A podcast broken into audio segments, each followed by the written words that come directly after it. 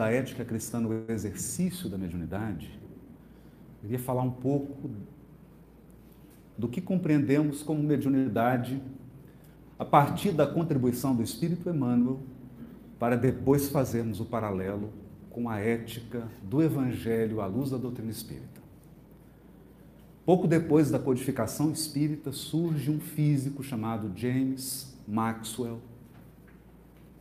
que sistematiza e codifica o eletromagnetismo. A partir do trabalho desse cientista, tornou-se possível o desenvolvimento de algumas tecnologias, e a primeira delas foi o rádio.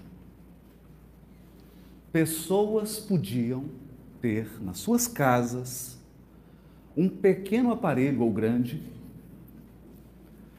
no qual elas entravam em contato com transmissões feitas em outros lugares.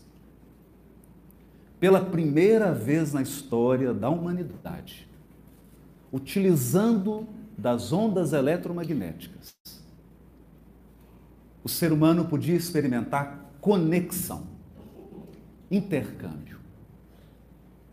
Uma conexão e um intercâmbio ainda não completo, porque a pessoa se colocava passivamente e recebia a transmissão daqueles que se dedicavam à atividade do rádio, ouviam programas, ouviam músicas, telenovelas, e um mundo se abriu. Um novo mundo foi inaugurado, a ponto do grande historiador Eric Hobsbawm ter escrito especificamente sobre a era do rádio. Toda vez que a humanidade ganha um incremento em intercâmbio, em relação, isso significa permuta. Nós trocamos valores. Através do rádio era possível trocar valores, receber valores. A arte, o jornalismo, a notícia, o raciocínio, a ideia, pelas ondas invisíveis do eletromagnetismo, as pessoas entravam em contato umas com as outras. O processo avança e nós chegamos na televisão. E aí não precisa dizer nada. Todos já temos uma experiência enorme com isso amplia-se com a televisão a permuta, porque agora era possível ver. Não só ouvir, ver. E vendo, novos valores eram permutados, trocados. Gerações seriam influenciadas no modo de vestir, no modo de falar, na maneira de se comportar, em função dessa permuta, aquilo que o ouvido podia captar e aquilo que os olhos podiam ver. No entanto, há pouco, mais ou menos dez anos atrás, nós demos um salto. Com o surgimento da internet. E hoje, com as redes sociais e com as novas tecnologias que estão chegando, nós continuamos vendo e ouvindo. Mas a permuta de valores atingiu um ponto nunca antes imaginado, mesmo pelos especialistas em tecnologia pelas redes sociais, pelas mesmas ondas eletromagnéticas, milhares de pessoas estão nesse momento nos assistindo. Nesse exato momento. Embora elas não estejam no grupo Sheila em Salvador. Algumas estão em Portugal, no Japão, na Itália, na Alemanha, em outros estados. Estão conectadas conosco acompanhando esse evento. Comentando, fazendo posts, integrando comunidades no Instagram, no Facebook, no WhatsApp e até vivendo uma experiência nunca antes vivida nesse país da política através das redes sociais. Então ampliou-se a permuta. Onde queremos chegar com esse raciocínio? Mediunidade é intercâmbio. Mediunidade é conexão. Não com as ondas eletromagnéticas materiais geradas pelos elétrons dos átomos que estão na tabela periódica, mas espécies de ondas que guardam analogia com a onda eletromagnética, mas que são fruto de uma outra matéria, da matéria mental, do pensamento. Na base da mediunidade está o pensamento. Essa força com a qual a individualidade espiritual colhe do fluido cósmico e cocria imprimindo nessa matéria emoções, pensamentos, percepções, valores, propósitos, preconceitos, limitações. O pensamento é o veículo. E onde há conexão e intercâmbio, há permuta. Permuta. Assim, com todas essas tecnologias, acreditamos que a humanidade está sendo preparada para um novo estágio de intercâmbio e conexão. A humanidade daqueles que não possuem corpos materiais, os desencarnados, dará as mãos de maneira mais intensa a essa humanidade que provisoriamente detém um corpo. Isso significa que você vai ter sim um WhatsApp com os desencarnados. Mas você não precisará de um novo aparelho de celular. Você não vai necessitar instalar nenhum aplicativo. Porque você já detém todos os recursos para entrar em conexão e em intercâmbio com os seus semelhantes, na carne ou fora dela. Portanto, a questão não é da conexão. Eu sei que todo mundo anseia pelo 4G, 4.2G, 4.3, 4.5G. Mas quando adentramos na realidade do Espírito, nós estamos falando de 1000G. Sem nenhum trocadilho com a Gesiane. Estamos falando de uma conexão nunca antes experimentada. Estamos falando de um intercâmbio que vai muito além de fenômenos que tocam os cinco sentidos físicos. Porque se você ainda raciocina num paradigma que mediunidade é alguma coisa que acontece para que você possa perceber com seus cinco sentidos, você precisa pensar um pouco mais sobre a mediunidade os mais profundos intercâmbios, os mais eficientes e eficazes processos de conexão se dão apesar dos cinco sentidos. Uma conexão da qual, enquanto grupo humano, nós ainda não nos debruçamos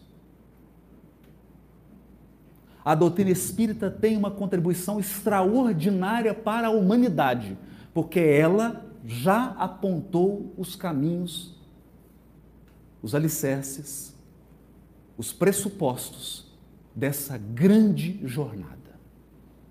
Ninguém necessita começar do zero. O Espiritismo nos dá essa dádiva da compreensão, do intercâmbio e da conexão entre mentes, estejam elas encarnadas ou não. A grande pergunta é: e essa pergunta vale para o seu WhatsApp, vale para o seu Instagram e vale para o seu Facebook.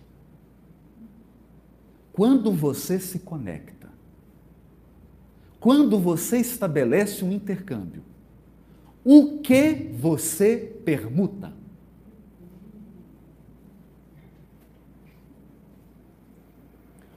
O que você troca? Quais valores você está trocando? E eu digo permuta, porque aqui ninguém é passivo. Você dá e recebe. Recebe e dá. Quais ideias você está permutando? Quais valores você está permutando? Onde você quer chegar? Quais os propósitos você está trocando? Você está seguindo ou liderando? Influenciando ou sendo influenciado? Você permuta raciocínio ou permuta preconceito? O que você permuta? Essa pergunta é a grande pergunta da mediunidade. Essa pergunta é a grande pergunta dos relacionamentos, sejam eles afetivos, sejam eles de amizade, sejam eles relacionamentos religiosos, qualquer tipo de relacionamento. Essa é a grande pergunta. Não basta se conectar, não basta estabelecer um intercâmbio, o que você está permutando? Acontece que as permutas se dão em níveis de consciência. Se eu sou um indivíduo cuja consciência está centrada no corpo, a maior parte do dia a minha mente foca necessidades materiais e banalidades da vida corporal. E o que eu permuto? Permuto banalidades da vida material. Comunidades se formam, grupos se formam, identidades são criadas para permutarem um nível de consciência puramente instintivo e material.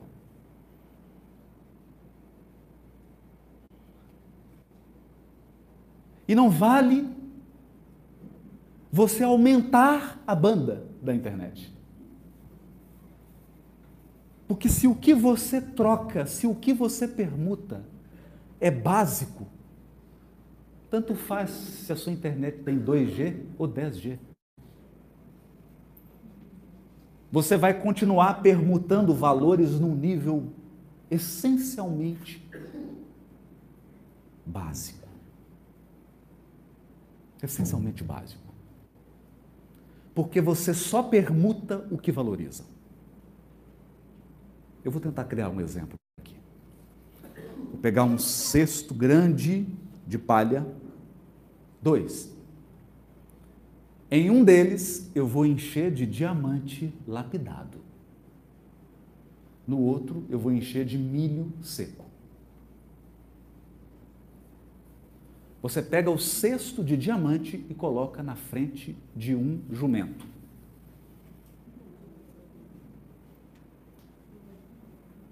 Qual será a reação dele? Desdém. Então você coloca o cesto de milho na frente do jumento. É muita alegria. É uma alegria indescritível. Então você coloca esse cesto de milho na frente de um ser humano.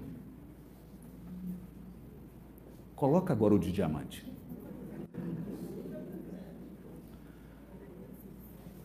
Qual dos dois você é? O jumento ou o ser humano?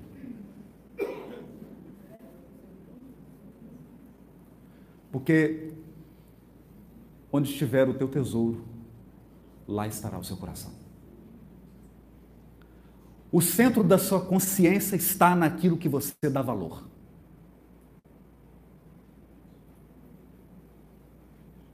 Então não importa se você tem uma mediunidade extraordinária, estrondosa, isso é só a banda da sua mediunidade. Tem gente que tem mediunidade 0,5G, tem outro que tem mediunidade 4,5G. Dá claro, né?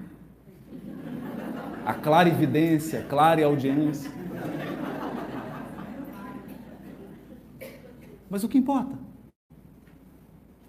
Você pode ter uma clara audiência e permutar coisas banais com espíritos banais.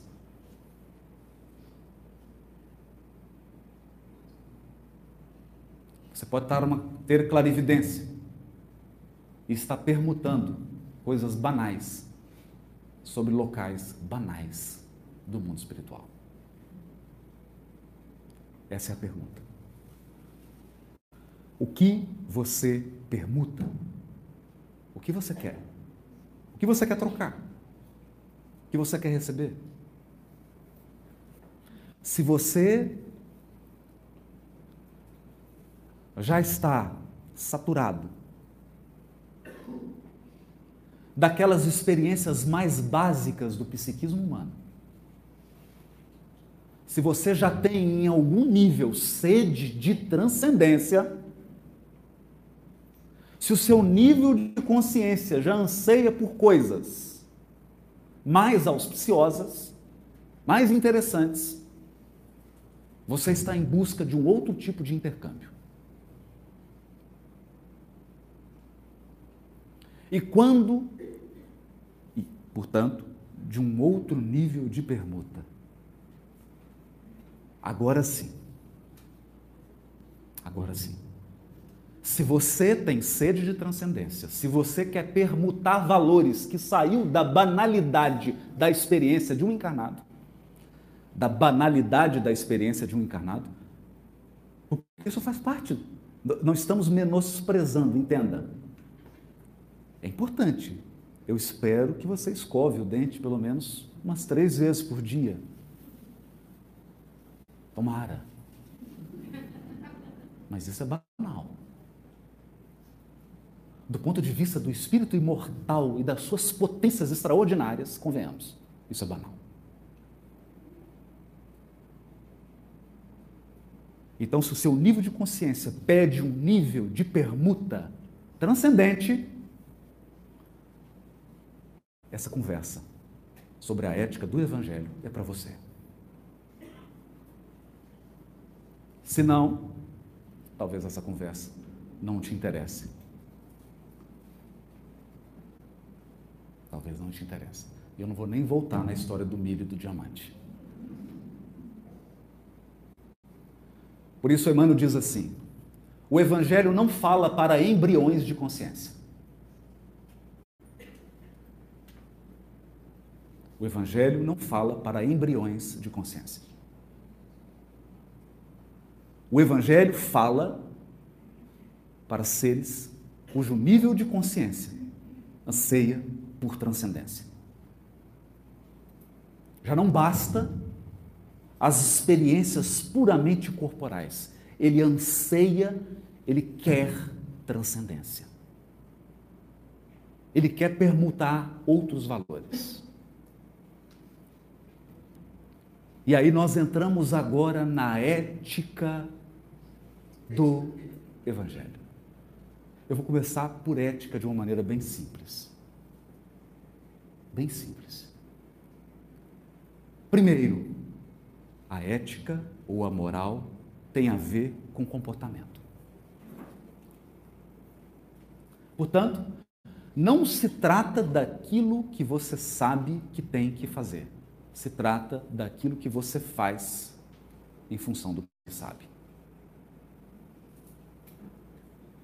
Não é o que você sabe, é o que você faz. Ética e moral é comportamento, é conduta, é ação, é atitude, é postura, é como você vive. Como você vive.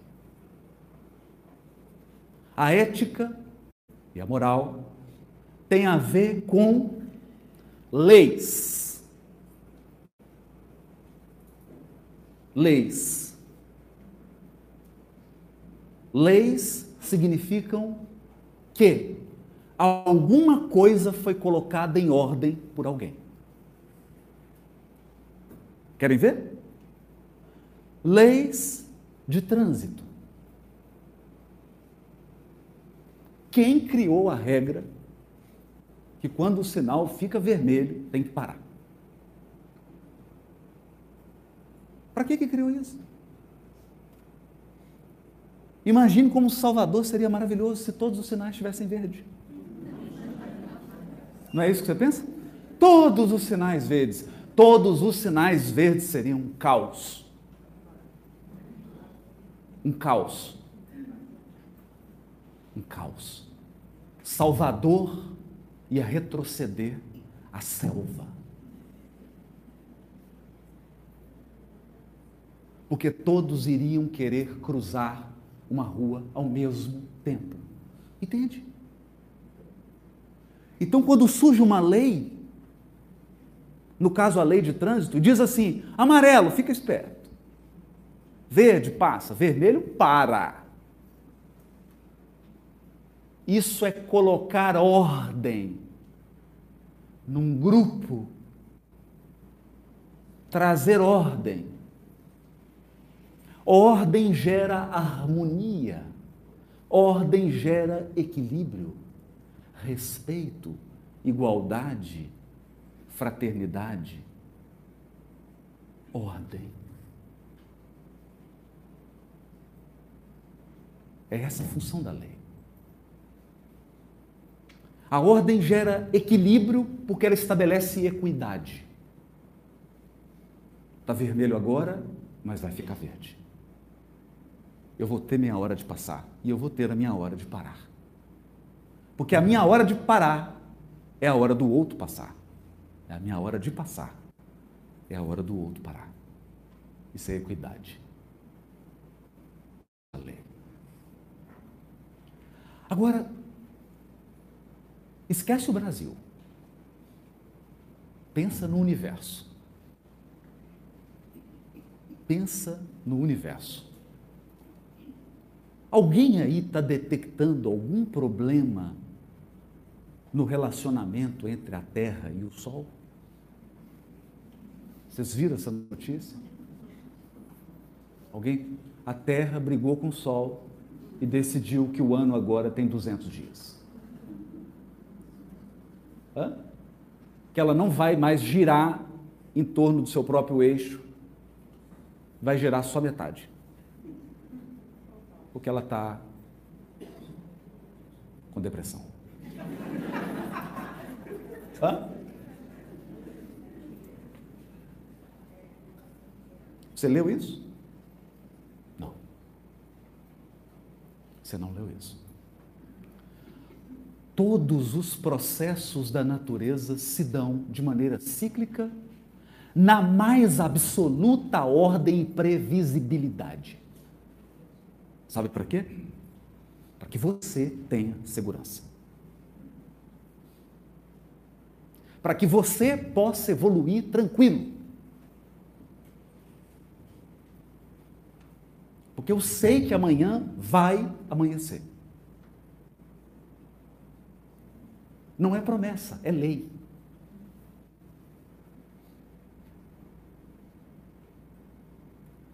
Mas você já experimentou ver uma lei? Entra na internet e pega uma lei. Os homens não são Deus, embora tenham certeza que são, mas não são. As leis de Deus não estão escritas, elas estão inscritas. É diferente. As leis de Deus não estão escritas, elas estão inscritas, elas estão dentro da natureza, elas estão dentro de você. Então não adianta fazer cara feia nem ficar emburrado. A lei está na sua consciência. Acabou. Não tem oficial de justiça, não tem polícia, não tem juiz. Não. Está dentro de você. Está inscrita, mas ela também está inscrita na natureza.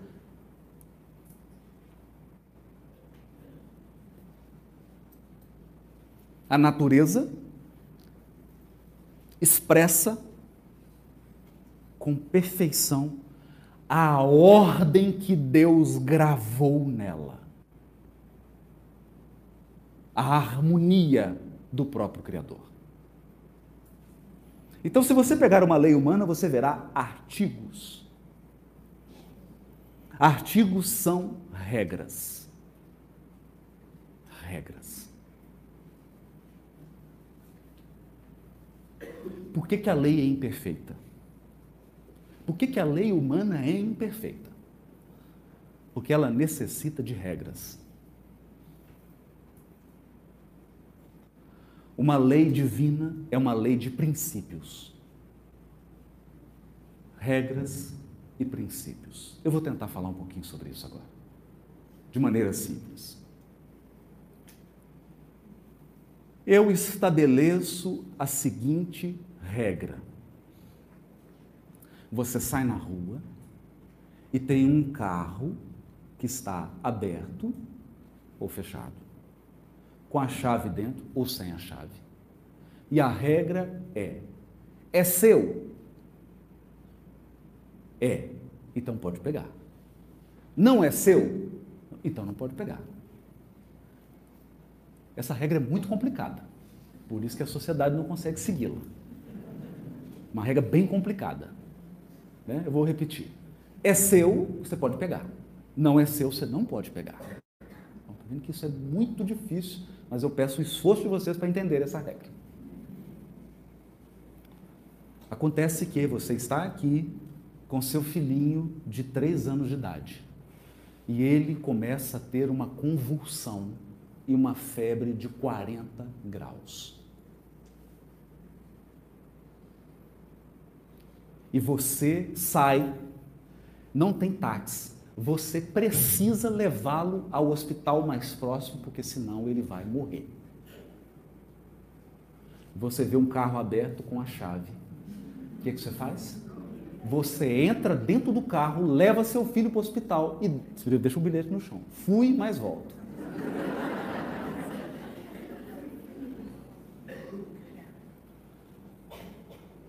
E agora? E agora? E agora não tem problema. Pegar um carro que não é seu e andar com ele é crime. Se não tiver emprego de violência, o crime se chama furto. Mas nem todo furto é ilícito. O furto em estado de necessidade não é ilícito. A hora que você chega no hospital, chega a viatura e fala, você pegou e fala, policial, pelo amor de Deus, eu tô, meu filho está morrendo, eu usei o carro, eu vou devolver. Acabou. Não é ele. É um furto cometido em estado de necessidade. A lei prevê isso. Mas o que, que eu estou querendo te mostrar? Nenhuma regra é capaz de regular todos os aspectos da vida, porque a vida é muito maior que as regras.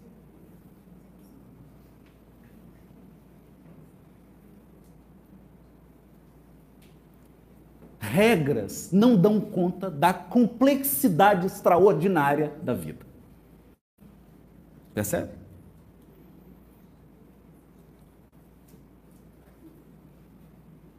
Esse é o ponto. Então, por isso, por isso, a própria lei humana começou a trabalhar com princípios. O que é um princípio? Um princípio é um valor, não é uma regra. Não é uma regra.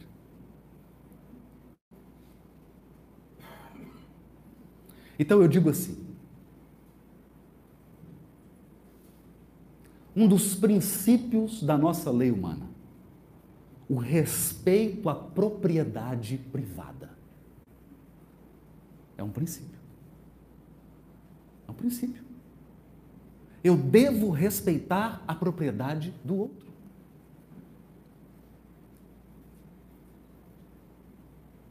Isso não é uma regra. Porque isso vai exigir de você um conjunto de comportamentos para você honrar esse princípio. Mas tem um outro princípio: a função social da propriedade.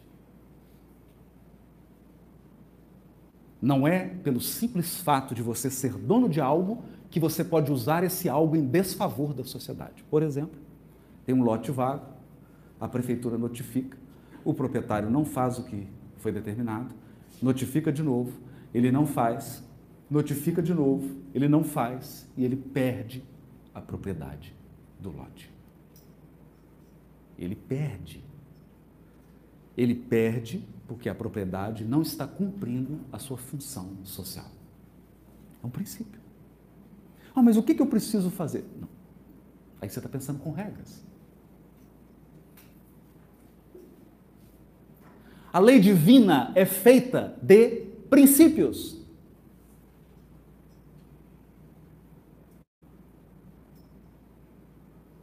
Nós, nós estabelecemos as regras para facilitar o respeito aos princípios. Eu sei, está complicado, então vamos voltar. Esquece isso um pouco. Vamos falar agora de evangelho. Então, a pessoa diz assim: Eu tenho o um evangelho lá em casa. Não diga. Eu não tenho um evangelho lá em casa.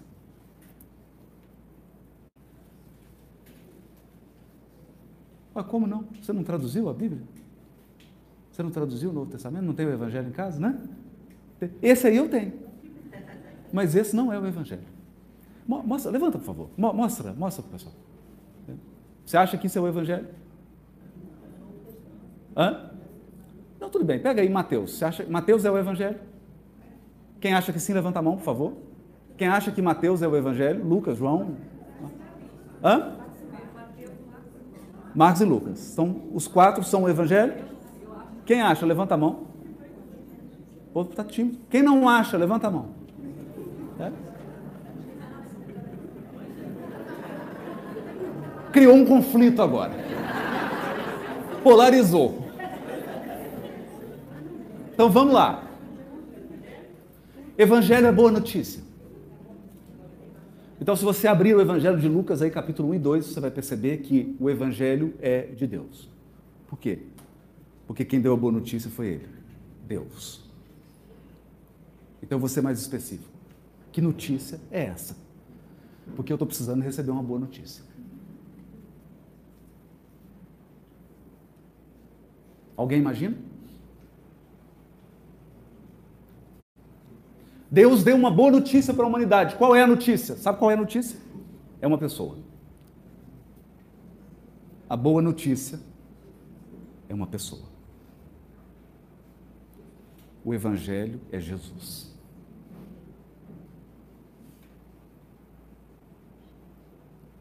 Eu queria muito ter o Evangelho lá em casa.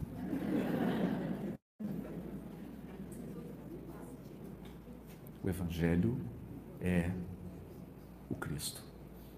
Ele é o Evangelho. Sabe por quê? Sabe por quê? Pensa bem, pensa bem. Eu já acreditei, confie em mim, eu já acreditei. Não é nessa vida, em outras. Eu já acreditei que Deus ia ampliar a minha consciência através de um livro. Você acredita que eu acreditei nisso? Você acredita que eu acreditei que um livro era capaz de promover progresso no meu sentimento, no meu pensamento, no meu nível de consciência. Você, eu acreditei nisso. Eu não só acreditei, como cortei muita cabeça. Porque eu acreditava tanto que eu não suportava alguém que não acreditasse.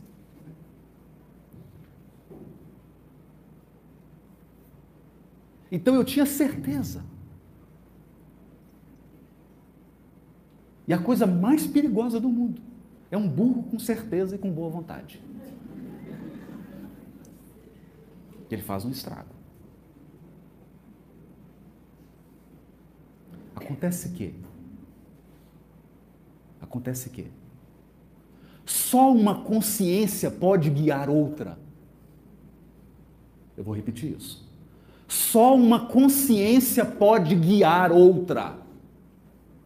Só uma consciência pode modelar outra.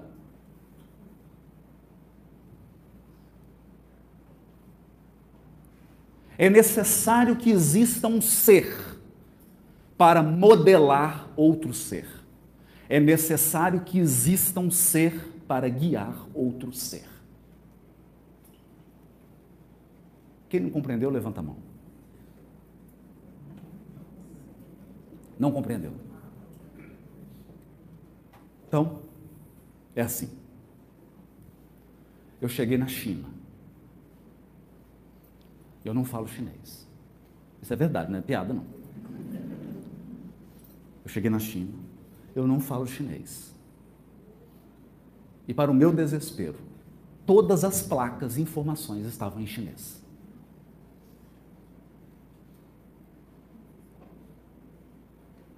Então, se você está em Salvador, fala, eu preciso ir para tal lugar, a pessoa fala, siga as placas. Eu tentei seguir as placas na China, mas eu não sabia o que elas significavam. E eu entrei num lugar para comer. E o sujeito foi tão insensível que ele me deu um cardápio em chinês.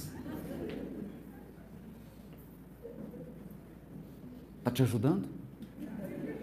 Hã? Está te ajudando?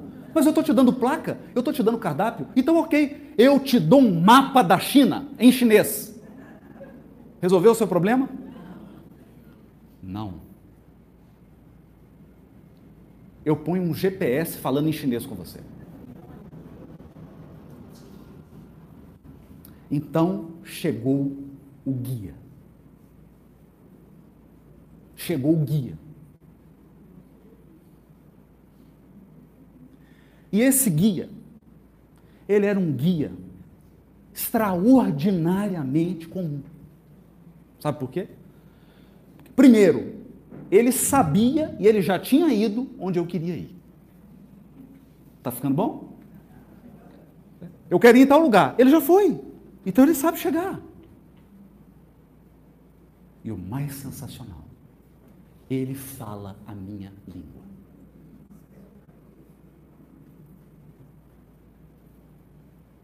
Tá bom? Então ele me pegou, nos pegou. E a gente está com o carrinho. E tinha um elevador saindo do aeroporto para descer. E na China você precisa rever seu conceito de multidão. Então no aeroporto, para descer o elevador, tinha umas 1.500 pessoas, que devia caber umas 800 naquele elevador. E a hora que eu olhei aquela multidão indo para o elevador, falei, vamos formar uma fila. O guia olhou para mim e falou, na China não tem fila. Não tem fila na China. Então o negócio assim parece um bando de pássaros voando. Você tem que encontrar um lugar. E em algum momento você vai entrar. Percebe? Então nós vamos pegar um metrô. E aí ele virou e disse assim: agora você vai rever seu conceito de multidão. E devia ter umas 100 mil pessoas naquela estação do metrô. Estava vazia. Era sábado. Não era um dia de muito movimento, umas 100 mil pessoas. Então ele levou para o restaurante, ele pediu, nós comemos. Percebe? Percebe? Ele falava a minha língua, ele me entendia. Ele, ele sabia onde eu queria ir. E ele me sugeriu coisas que eu nem imaginava que existiam. Ele me guiou. Sabe por quê? Porque ele já foi. Então a boa notícia é que Deus mandou um espírito perfeito. Um Cristo. E ele veio aqui.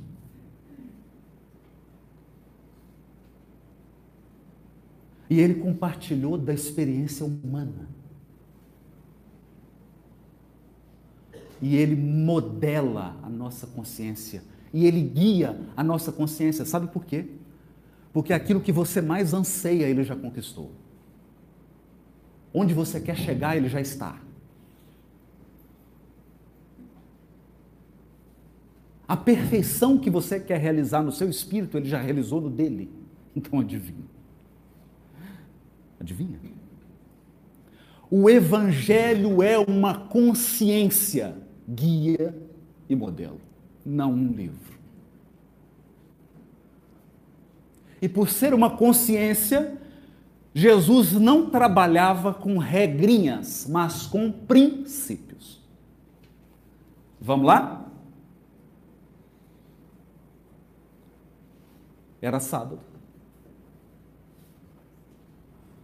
trouxeram um homem com a mão mirrada, retorcida. E ele curou o homem. Então vieram os seguidores de regrinha. Mas não pode fazer nada no sábado.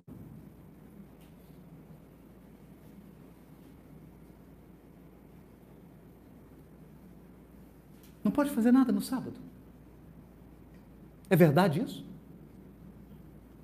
Mais ou menos. Mais ou menos. Vamos ver a regra? A regra não é clara. Porque a regra diz assim: sábado, você não pode manipular a matéria, você não pode exercer nenhum trabalho, você não pode se movimentar. Ok? Essa é a regra. Está claro? Entenda, a regra dá conta da vida, não dá? Uma regra consegue reger a vida inteira, não é verdade? Não, mentira. Quer ver? E se eu estiver doente? Aí tem a primeira exceção. Se estiver doente, você pode se deslocar no sábado até o médico. Mas tem uma exceção que eu adoro. Eu adoro essa exceção do sábado. Está em Levítico.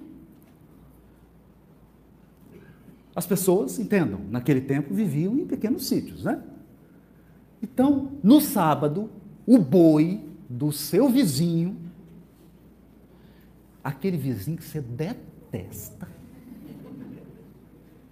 seu inimigo, você não conversa com ele. Não é? Aquele vizinho que você odeia fraternalmente. Igual a gente faz na casa espírita. Se odeia fraternalmente.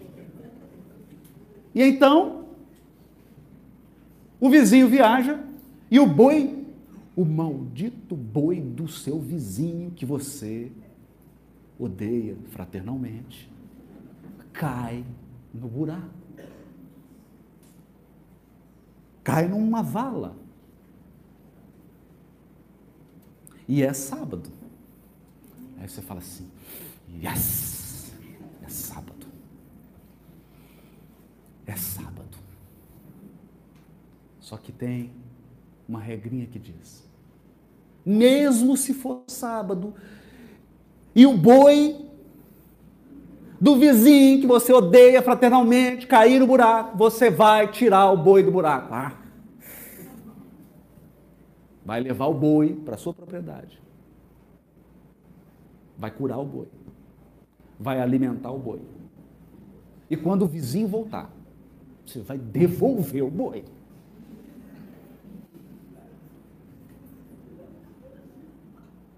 Pode isso.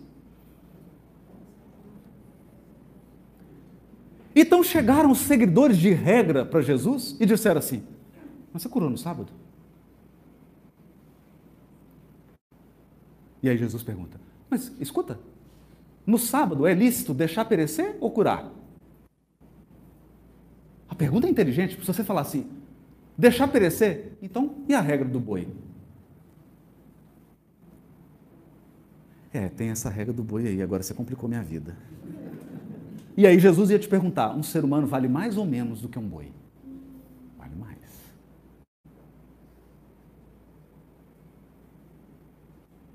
Hã? Então a vaca foi para o brejo. Ou melhor, foi para a vala.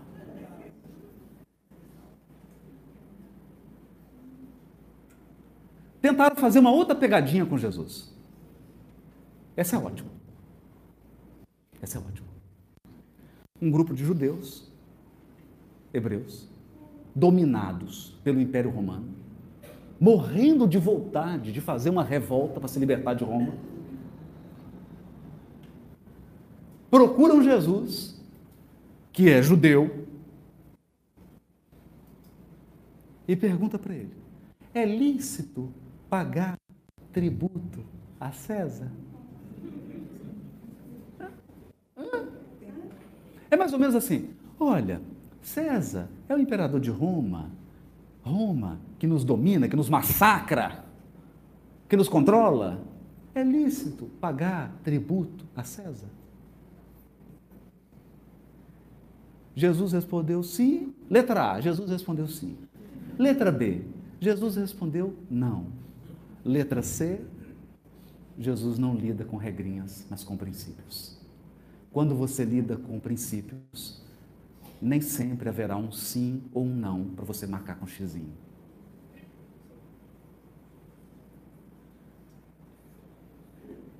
Ele perguntou. Ele perguntou. Naquele tempo, deixa eu contar uma coisa. Quando um rei, quando um soberano queria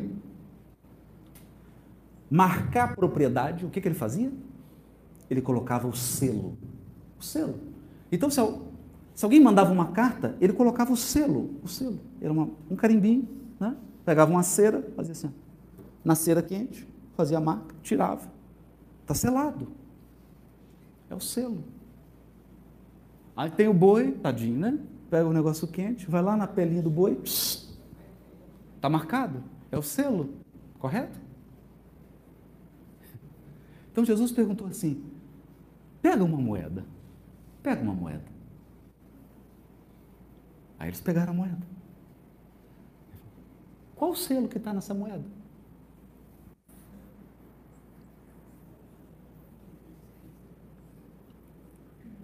Dos cinco ou seis que perguntaram para Jesus, dois tiveram diarreia e três ficaram brancos. Vou dizer por quê. Porque eles já sabiam a resposta. Se você pegar a dracma e virar, tem o rosto de César na moeda. Tem o rosto dele. E a lei da Torá diz assim: se tiver nas, com você algo que é de alguém, você tem que devolver.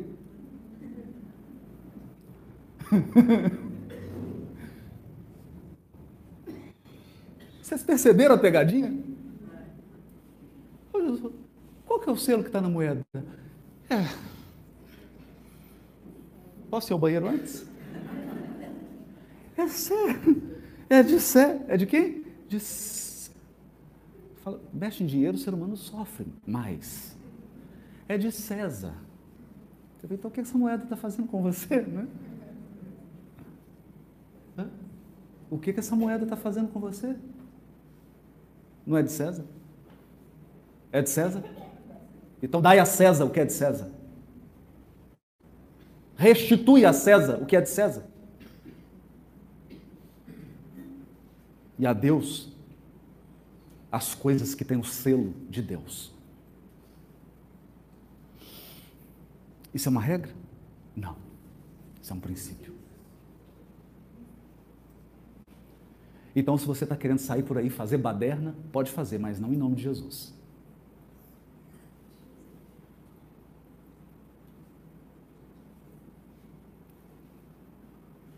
Princípios. Então vamos lá. Eu vou trazer um complicado agora. Havia uma regra. E tudo que eu estou tentando fazer aqui, eu estou tentando, não sei se eu estou conseguindo, mas eu acredito, eu estou dando o máximo que eu posso. Eu estou tentando te mostrar que toda regra tem limitação, porque a vida é muito maior do que a regra. E a vida sempre vai colocar a regra numa sinuca de bico. Então existia uma regra que dizia assim: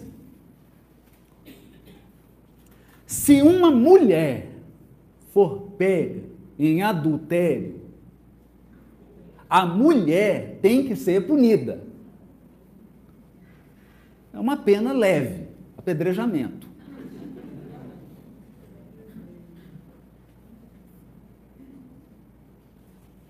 Mas pega em adultério com quem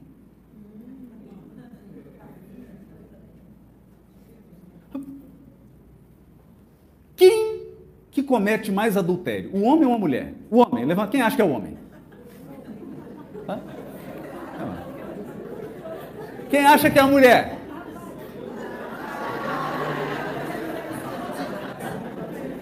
Então, peraí. Peraí. Quer dizer que o homem comete adultério sozinho?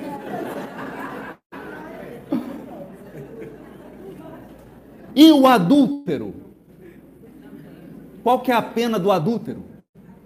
A regrinha dizia: se a mulher for pega em adultério, apedreja. E o adúltero? Emmanuel tem essa mensagem. E o adúltero.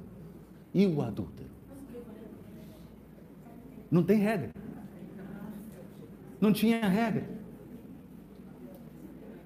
E o adúltero? Então, cuidado com a resposta que você dá. Sabe por quê? Porque o problema pode estar na pergunta.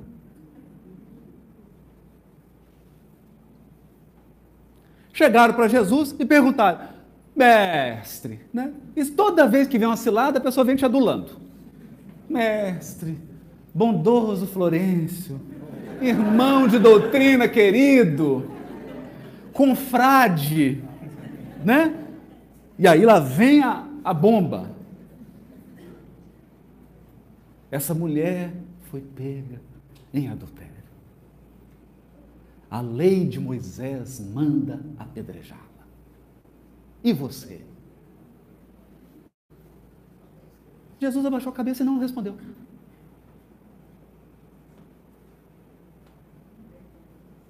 Hã?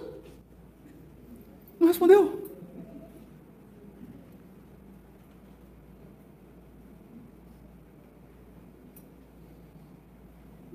Não respondeu.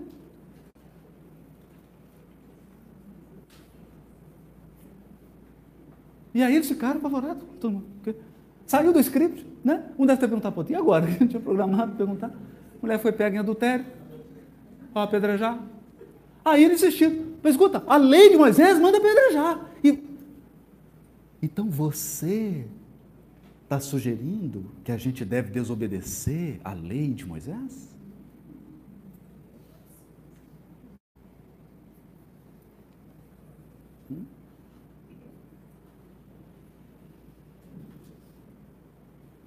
Agora a encrenca ficou boa.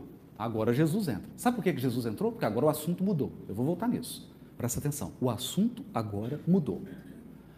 Antes o assunto era o adultério daquela mulher. Jesus ficou em silêncio. O assunto agora é lei de Moisés, lei de Jesus. Ou interpretação mosaica interpretação de Jesus, porque a lei divina é uma só. Na interpretação de Moisés, eles estavam viciados em interpretar regrinhas, regras. Jesus não lida com regras. Ele lida com princípio. Então ele falou: simples, simples. O que, que a regra manda fazer?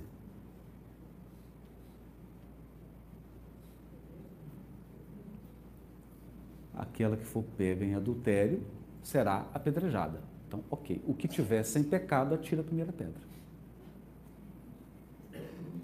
Porque na tradição do povo hebreu, o pecado, o erro, se comunica em toda a família. Se comunica. Então, se a sua avó, se aquela tia avó, se aquela prima louquinha que você tem, se aquela irmã descabeceada, se alguma mulher na sua família já cometeu adultério,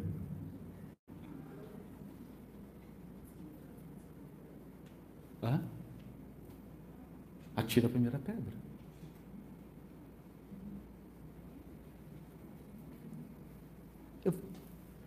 Está todo mundo perplexo? Eu vou facilitar isso aqui. Levanta a mão a pessoa. Alguém aqui que tem uma família que só tem pessoas sem problema. Hã? Hã? Então, é, vamos largar esse negócio de apedrejar? Vamos deixar esse negócio de apedrejar? Vamos deixar. Isso é um princípio. O princípio é: só possui autoridade moral para condenar quem é puro. Mas quem é puro não condena.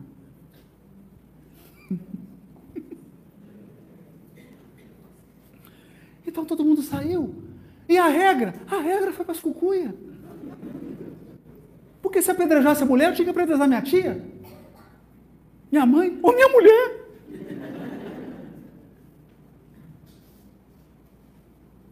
Percebe? Então ia ser um apedrejamento comunitário. Princípio. E aí fica a mulher e Jesus. E agora o bicho pegou porque ele é puro. Ele é puro. E a família dele toda é pura, gente. A mãe dele, o pai. O primo dele é precursor, João Batista. Lascou. Ela falou: agora eu estou apedrejada. Porque aquele que tiver sem pecado, atira a pedra, ele não tem, ele não tem erro, ele é puro. Vai lascar a pedra. Aí ela ficou esperando. E ele perguntou: mulher, onde estão os teus acusadores? Só sobrou você, mestre. Não, eu, eu também não julgo. Por quê? Deixa eu te dizer uma coisa. Por causa de um princípio. Por causa de um princípio. A sexualidade é um recinto sagrado de cada alma. Ninguém entra nesse recinto para julgar e para apontar dedo. É por isso que Jesus baixou a cabeça. Quando disseram assim, essa mulher foi pega em adultério, é, devemos apedrejá-la, Jesus baixou a cabeça.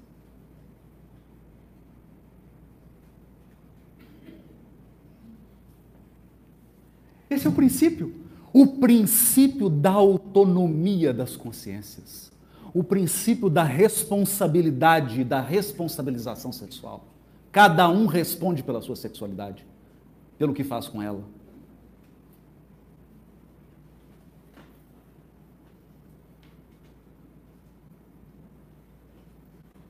E quando só ficou eu? Eu não julgo.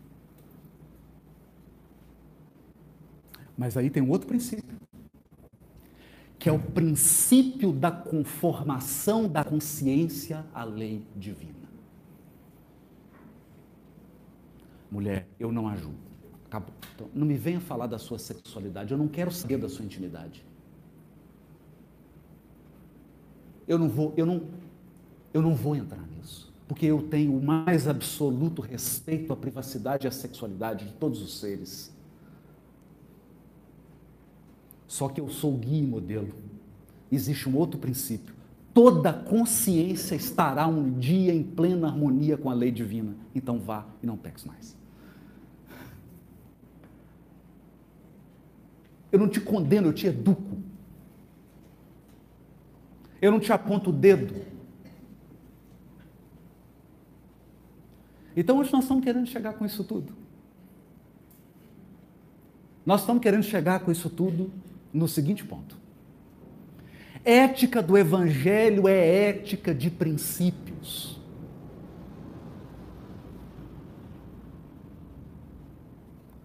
A consciência iluminada é uma consciência que segue princípios. Por exemplo, o princípio da compaixão.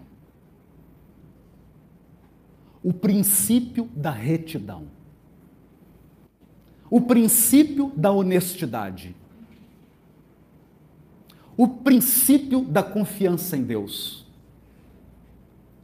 O princípio da generosidade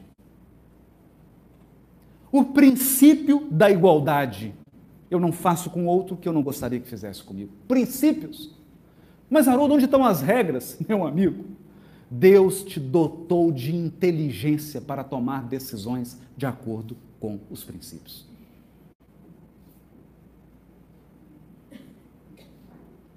Então, se a sua mediunidade é 3G, 4G, ou 4.5, que é a clare, claro, clara evidência, clara audiência.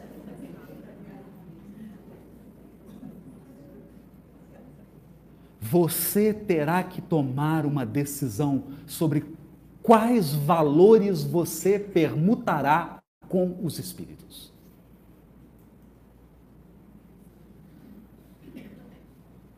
Porque está cheio de espírito aqui de tudo quanto é nível evolutivo.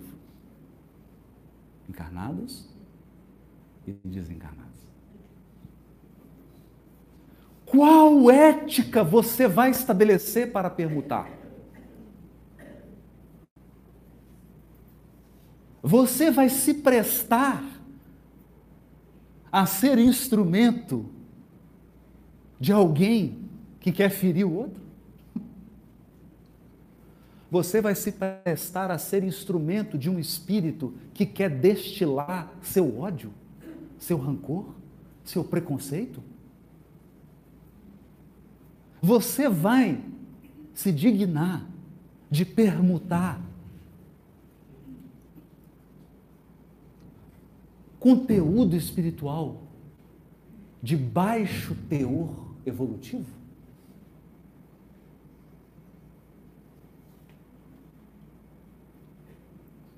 Então, mediunidade com Jesus é um compromisso na permuta.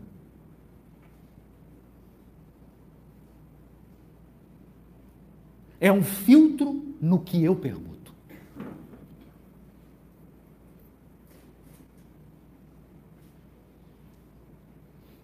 Então o indivíduo chega aqui, fala: Você é evidente?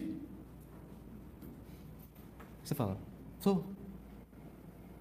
Então descreve os quadros desequilibrados que eu vou te mostrar. Aí você fala para ele: aqui não, meu amigo. Aqui é evangelho de raiz. Essa ficou boa, né? Aqui não. Não, não. Escolha outro intermediário. Escolha outro intermediário. Eu não vou ser instrumento da perturbação. Se você veio aqui permutar comigo, nós vamos ter regras nessa permuta. Percebe? Percebe? É por essa razão que Kardec dirá certeiro como um bisturi. Você pode não ter ética nenhuma, nem moral nenhuma. Você pode ser uma criatura completamente antiética e amoral e pode ter uma mediunidade extraordinária.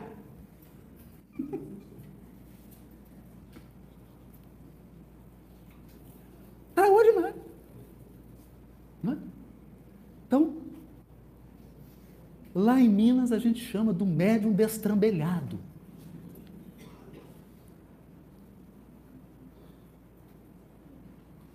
Uma mediunidade extraordinária, a intensidade da faculdade mediúnica, porque a faculdade mediúnica, a intensidade e a amplitude da faculdade mediúnica, ela tem a ver com a história reencarnatória do espírito e com as conjunções orgânicas do seu atual veículo físico. É uma conjuntura. Mas ele pode não ter ética nem moral nenhuma. E você pode ter o um médium aqui com uma faculdade bem mais restrita, mas com um alto padrão de ética e moral. E aí Kardec diz: é aqui que a moral influencia na mediunidade. Por quê? Porque o seu padrão ético, o seu padrão moral dirá do que você vai permutar e com quem você vai permutar. Porque os espíritos bons e os espíritos superiores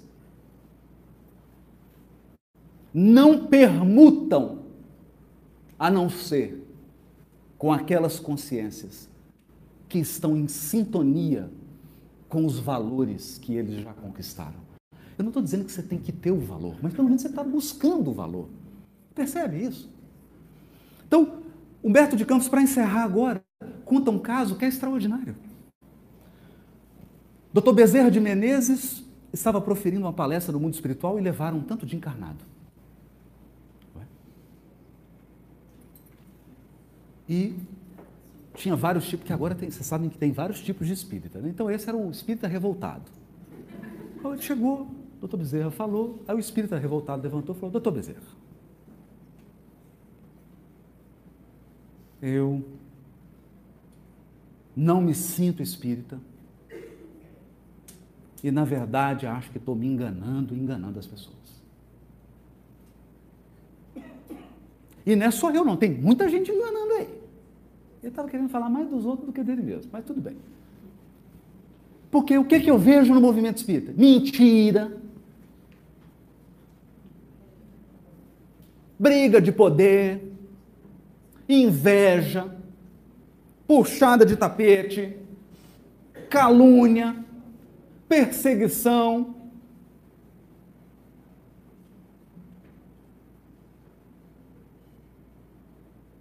E como é que faz, doutor Bezerra?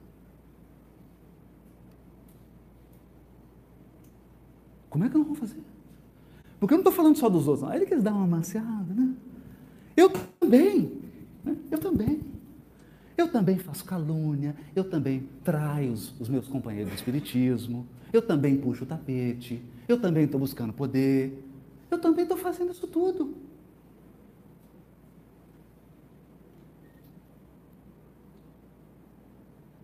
E agora, doutor Bezerra? Aí o doutor Bezerra esperou ele falar. E disse para ele: Eu também. Não. Como assim, doutor Bezerra? Você está falando desses defeitos todos aqui? Eu falei: Eu também. Mas tem uma diferença.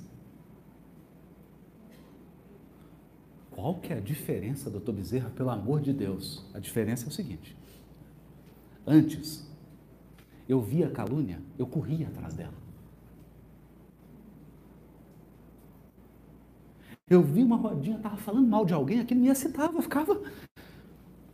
Nossa, deixa eu participar, gente. Posso falar mal também? Posso contribuir? Vocês estão falando mal de quem? Nossa, que eu fiquei tão animado aqui. Não, estou falando mal do Tarcísio. Nossa, tenho umas três coisas para falar dele. Que eu corria. Eu via a inveja, eu corria, eu corria com lascívia. Na direção de todas essas coisas. Mas hoje, meu filho, tem uma diferença. Essas coisas todas, eu devo confessar, ainda existem de mim. Mas a diferença é que eu corro delas. Eu corro delas. Então tem uma fofoca que eu falo, opa, deixa eu ir para cá. Não vou nem passar naquele grupo, senão eu vou estar falando mal, vou liderar o grupo. Então eu vou embora.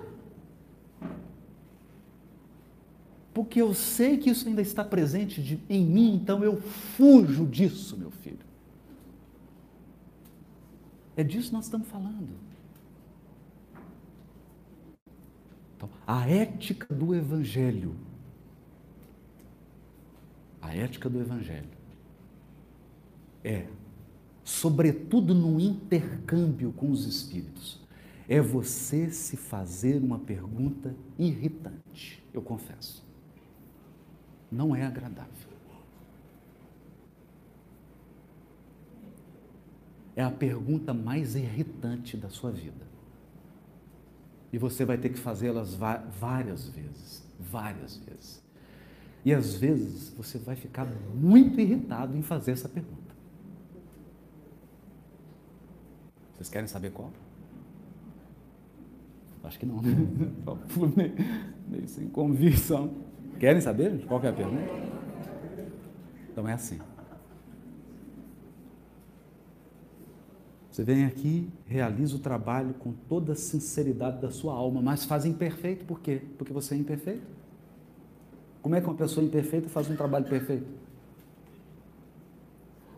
Então você faz com toda a sinceridade da sua alma, você coloca toda a dedicação.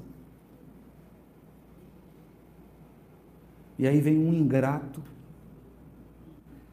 e calunia. E te ataca. E distorce os fatos. E agride a sua dignidade. O que, que dá vontade de você fazer? Que, que dá vontade? Vontade de fazer. Esses dois dentes aqui do nosso vampirismo. Então, o que, que dá vontade de fazer? Hã? Pegar os dentinhos, cravar no pescoço e tirar todo o fluido vital. Não é isso? Não é isso que dá vontade? É o que dá vontade. E quando dá essa vontade em você, imediatamente você se vê cercado de dez espíritos que também estão morrendo dessa vontade. Porque agora você passou a permutar o desejo da vingança.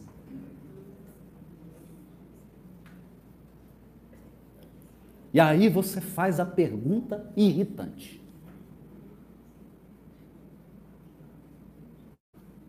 Senhor Jesus, no meu lugar,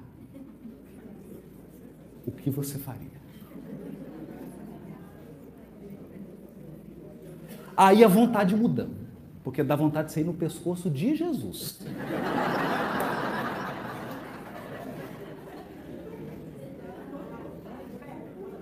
Você perde a vontade de ir naquele que te agrediu. E passa a ter uma vontade. Você olha para Jesus e fala assim: se você tivesse aqui,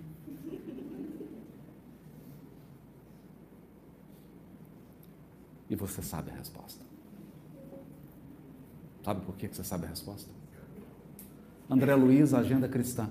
Qualquer um que tenha uma semana de conhecimento do Evangelho já sabe o que fazer.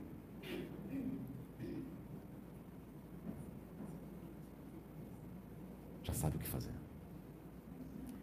E quando você faz essa escolha, em seu prejuízo, em seu prejuízo, você vai estabelecer um outro nível de conexão, um outro padrão de intercâmbio. E adivinhe, você vai começar a permutar energias, ideias, concepções. Você nunca sonhou em permutar.